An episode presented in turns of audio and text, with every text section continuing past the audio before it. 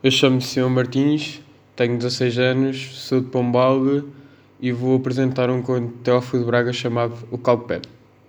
Um frade andava ao peditório. Chegou à porta de um lavrador, mas não lhe quiseram aí dar nada. O frade estava a cair com fome e disse: ver se faço um caldinho de pedra. E pegou numa pedra do chão, sacudiu da terra e pôs-se a olhar para ela para ver se era boa para fazer um caldo. A gente da casa pôs-se a rir do frade. E daquela lembrança diz o frade: então, nunca comeram caldo de pedra? Só lhes digo que é uma coisa muito boa. Responderam: Sempre queremos ver isso. Foi o que o frade quis ouvir. Depois de ter lavado a pedra, disse: Se me emprestassem um poucarinho, deram-lhe uma panela de barro, ele encheu-a de água e deitou-lhe a pedra dentro. Agora, se me deixassem estar a panunga aí ao pé das brasas, deixaram. Assim que a panela começou a chear, disse: Com um bocadinho de unto é que o caldo ficava de primor. Foi-lhe buscar um pedaço de unto. Ferveu, ferveu. E a gente da casa pasmada para o que via, diz o frade porvão do cal. Está um bocadinho insosso. Bem, precisa de uma pedrinha de sal. Também lhe deram o sal.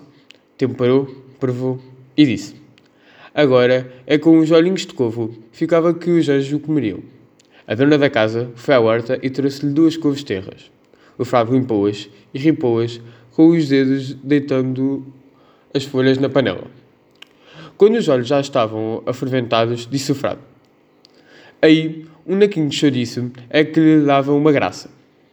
Trouxeram-lhe um pedaço de chouriço. Ele botou à panela e, enquanto se cozia, tirou do alforje pó e arrasou-se para comer com vagar. O qual cheirava, cheirava que era um regalo. Comeu e lambeu o beiço. Depois de despejada a panela, ficou a pedra no fundo. A gente da casa, que estava com o olho nele, perguntou-lhe perguntou Ó oh, senhor então a pedra? Respondeu o frade. A pedra lavo-a e levo-a comigo para outra vez. E assim comeu onde lhe queriam dar nada.